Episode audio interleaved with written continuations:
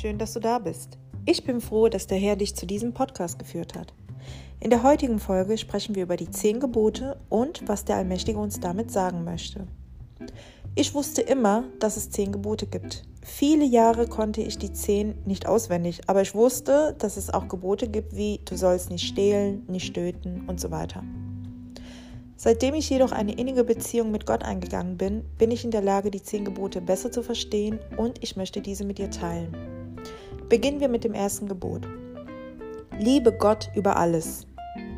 Mit diesem Gebot warnt uns Gott und sagt uns, dass wir keine andere Person oder Sache über ihn stellen sollen. Das klingt ein bisschen hart, weil wir sehr selten unsere Herzen erforschen oder durchforschen und ähm, nicht erkennen, wer oder was auf dem Thron unseres Herzens sitzt. Ist doch so, oder? Es kann eine Person sein, dein Partner, deine Familie, das können auch Videospiele sein, ein Sport, Fußball oder was auch immer, oder sogar dein Job, deine Karriere generell, Geld, ganz, insbesondere Geld oder jede andere materielle Sache. Wir können sogar sehr viel erreichen für etwas, was wir vergöttern, und oft denken wir nicht einmal etwas Schlechtes drüber. Warum auch? Aber im Laufe der Zeit erkennen wir häufig nicht, wie diese Idole beginnen, unser Leben zu zerstören. Beziehungen fangen an, toxisch zu werden. Es fällt uns schwer, eine Person loszulassen, weil wir denken, dass wir ohne diese Menschen in unserem Leben niemals wieder glücklich sein könnten oder dass es keine andere Möglichkeit geben kann für Veränderungen in der Beziehung.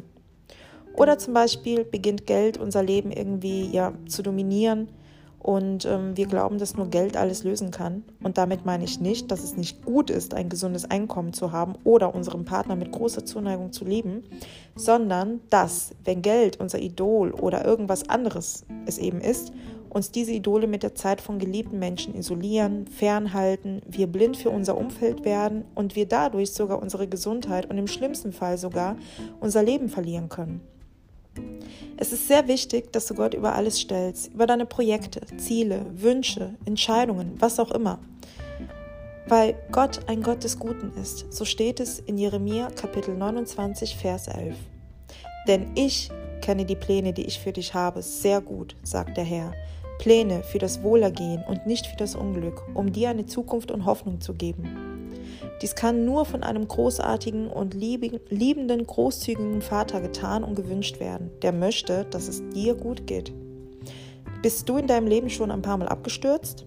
Okay, gut. Jetzt steh auf und versuche noch einmal in diesem Leben zu starten, aber diesmal mit Gott auf dem Thron deines Herzens. Sprich mit ihm, suche ihn, er ist da und er wird deine Schritte lenken. Heute frage ich dich, hast du etwas in deinem Leben, von dem du sehr genau weißt, dass es nicht Gott auf dem Thron deines Herzens ist? Ist es das, was dich beunruhigt, wenn das Ergebnis nicht so ausfällt, wie du es erwartest? Ist es etwas, von dem du solche Angst hast, es zu verlieren? Wenn es nicht Gott auf deinem Thron deines Herzens ist, wirst du viele Male wegen diesem Götzen in deinem Herzen leiden. Es ist nie zu spät. Such den Herrn und ernenne ihn zum König deines Lebens. Gebot Nummer zwei: Du sollst den Namen Gottes nicht missbrauchen. Damit ist gemeint, dass du den Namen Gottes nicht benutzen sollst, um Böses zu tun. Schwöre nicht auf ihn, denn es ist nicht dein Plan, sondern nur seiner, der erfüllt werden wird. Lästere nicht gegen ihn, geschweige denn gegen den Heiligen Geist. Denn sag mir, wer sind wir denn eigentlich, um schlecht über Gott zu reden, wenn uns nichts Böses angetan wurde von ihm? Wenn er unsere Wunden heilt, die andere verursacht haben oder wir selber? Wer sind wir, um seinen Namen in den Schmutz zu ziehen, wenn wir doch diejenigen sind, die von einem Haufen in den nächsten treten im Leben? Wenn er derjenige ist, der wahre Liebe bietet, derjenige, der uns so oft ruft und so viele Signale gibt, damit wir frei von Sünde sind und wir ihm immer noch untreu sind. Was oder wer gibt uns dann das Recht, seinen Namen für unsere selbstsüchtigen Handlungen zu verwenden? So wie es sich auf diesem Planeten schrecklich anfühlt, wenn jemand schlecht über jemanden spricht, den du liebst, so ist es für Gott, wenn seine Kinder ihn ablehnen. Gott lässt sich nicht verspotten. Und ja, dir kann sogar vergeben werden, wenn du vielleicht aus Unwissenheit lästerst. Aber wenn du es wissentlich tust, weißt du, dass du sündigst. Eine Sünde, die es nicht wert ist, begangen zu werden, weil du damit nichts gewinnen kannst. Nummer 3. Ruhe am siebten Tag. Widme dem Herrn einen Tag. Einen Tag, an dem du in ihm ruhen kannst und widme ihm diese Zeit, die du hast. Es kann allein sein oder mit deiner Familie, mit deinem Partner oder Freunden, aber es ist wichtig, dass du dir an diesem Tag mehr Zeit nimmst, um ihn zu lobpreisen, mit ihm zu sprechen und über sein Wort nachzudenken. Weil auch du, überlastet mit Arbeit und Sorgen, sehr schnell durch Erschöpfung zur Sünde neigen kannst. Dieser Tag dient dir dazu, dir etwas mehr Zeit zu nehmen, um die göttlichen Dinge, die der Herr dir gegeben hat, mit deiner Familie zu teilen, sie zu lieben und dein Häuschen auf dem Fundament Gottes zu verstärken. Gebot Nummer 4. Ehre Mutter und Vater. Wann war das letzte Mal, dass du deiner Mama oder deinem Papa gesagt hast, dass du sie lieb hast? Schau mal, ich habe eine Menge Leute getroffen, die eine sehr schwierige Beziehung zu ihren Eltern hatten, die sich, die sich schließlich entschieden haben, ihnen den Rücken zu kehren und ihre Herzen ihnen gegenüber zu verschließen.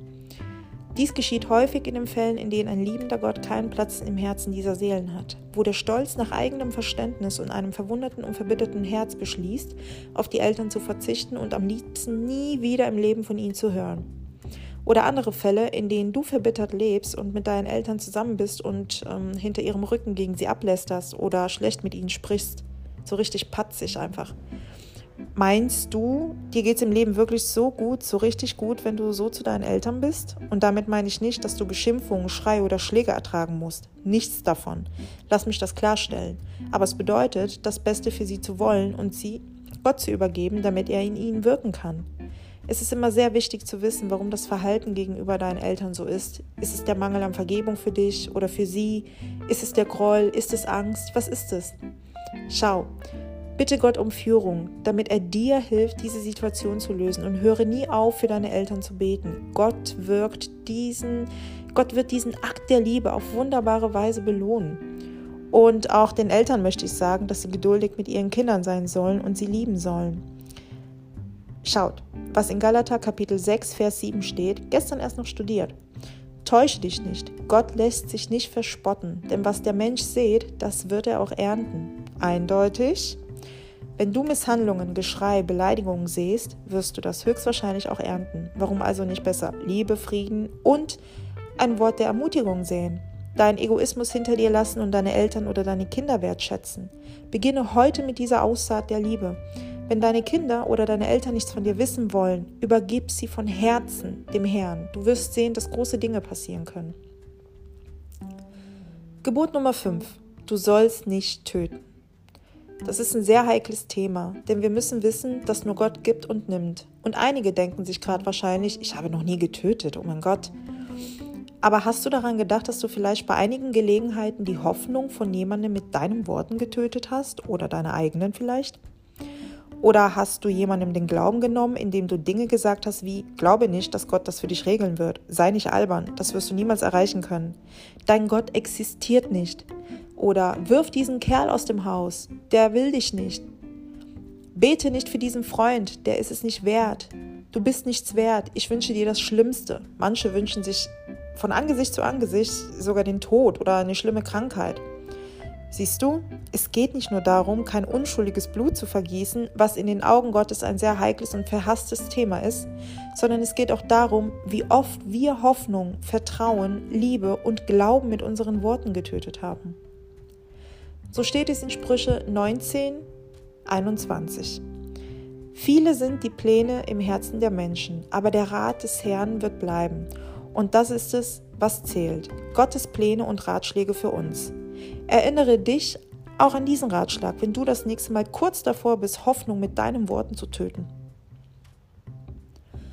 Gebot Nummer 6. Sei nicht untreu. Manche werden jetzt denken, okay, ich war noch nie untreu. Einige denken, man war eher mir untreu. So ein Mist. Oder der ein oder andere wird sich eingestehen, dass er schon mal körperlich untreu war. Aber hast du mal an emotionale Untreue gedacht? Da, wenn du deinen Partner zu Hause hast und ständig an die andere oder den anderen denkst? Oder mal anders, wenn du während deines Prozesses des Wartens auf Gottes Segen und Antwort ihm selbst untreu wirst? Wenn du dich anstatt auf Gott zu schauen, der deine Kämpfe gewinnen wird, lieber in destruktiven Gedanken verlierst und an die Lügen des Feindes glaubst, der dir sagt, dass Gott dich im Stich gelassen hat und dass du nicht in dieser Situation wärst, wenn er dich so lieben würde. Du denkst lieber eigenständig darüber nach, wie du dieses und jenes Problem ohne Gottes Führung lösen kannst oder du denkst darüber nach, wie du einem Freund oder Kollegen hintergehen kannst. So bist du auch untreu dir, deinem Nächsten und vor allem Gott. Im Buch der Sprüche äh, in Kapitel 6, Vers 32 steht, aber wer Ehebruch begeht, dem fehlt es am Verstand, verdirbt seine Seele, wer es tut. Hier geht es also in erster Linie um die Beziehung zwischen Mann und Frau. Aber schau, es geht eben um Untreue. Somit geht es auch um die Beziehung, die du zu unserem himmlischen Vater hast. Ich frage dich, hier und jetzt, bist du Gott treu? Bist du dir selber treu? Bist du deinem Nächsten treu? Gebot Nummer 7. Stehle nicht. Hast du den Zehnten gegeben? So schwer es auch für dich manchmal auch ist. Hast du das letzte Mal, als du dem Herrn gedient hast, eine Kleinigkeit dagelassen?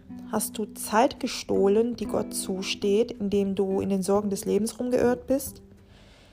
Nimm dir etwas Zeit, um dies zu analysieren und mit der Wahrheit zu antworten. Wenn du merkst, dass du nicht ganz fair agiert hast, ist heute der Tag, an dem du dich bei unserem geliebten Herrn entschuldigen und anfangen kannst, die Dinge richtig zu machen.